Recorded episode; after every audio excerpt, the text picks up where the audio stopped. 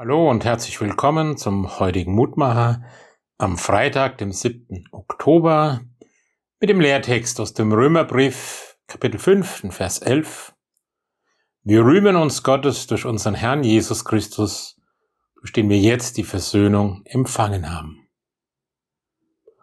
Berühmte Menschen haben sich ihren Ruhm meistens auf irgendeine Art und Weise verdient.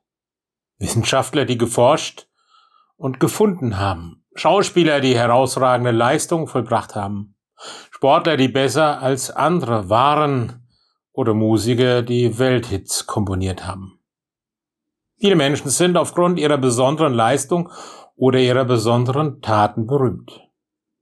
Je nach charakterlicher Veranladung rühmen sie sich selbst für ihre Taten oder treten bescheiden in den Hintergrund.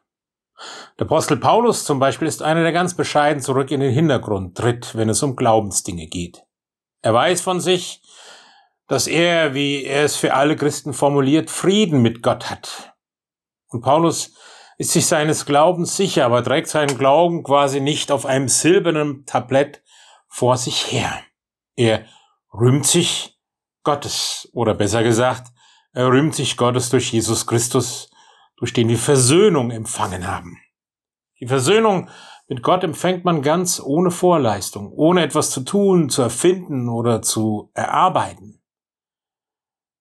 Gott erweist seine Liebe zu uns darin, dass Christus für uns gestorben ist, als wir noch Sünder waren, sagt Paulus.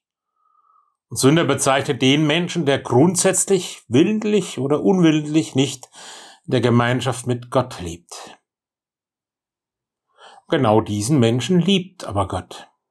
Für Paulus ist klar, dass Gott, der sich in Jesus Christus offenbart hat, die Maßstäbe der Welt und auch die Maßstäbe religiöser Menschen auf den Kopf stellt. Nicht das, was wir als Menschen sind und leisten, nicht unsere guten oder schlechten Taten, sondern allein das Reden und Handeln Gottes in Jesus Christus zählt.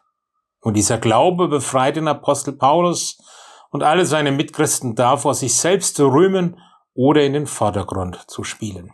Der christliche Glaube stellt den in den Vordergrund und rühmt den, von dem alles kommt und um den es wirklich geht. Wir rühmen uns Gottes durch unseren Herrn Jesus Christus. Das bitten wir dich, lieber Gott und Herr, dass wir nicht aus dem Blick verlieren, wem wir alles zu verdanken haben und dass wir uns immer wieder deiner rühmen und diesen Ruhm durch die ganze Welt klingen lassen.